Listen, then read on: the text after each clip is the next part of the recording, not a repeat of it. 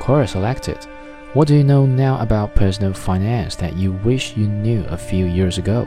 From James Compton. Credit cards are designed to put people into slavery. These have composed this game. They have composed this game that consists of credit score, and they fooled everyone into playing it.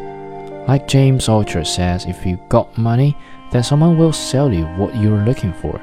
To hell with the mythical credit score game. It seems as though auto sales are catching on to this.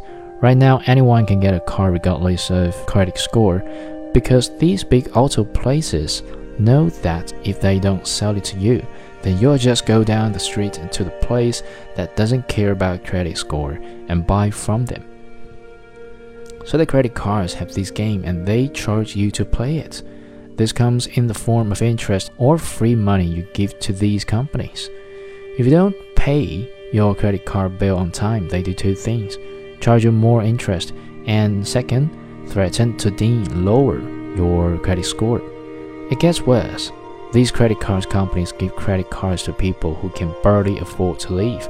They also pop up on virtually every college campus, enticing young college students, still immature in the ways of the world, into signing up for the credit cards. And you know how college life can be. They serve to further enslave the population. It would be an interesting thing indeed if everyone stopped playing the credit cards. These parasites have made enough money and have ruined enough lives to last a trillion years.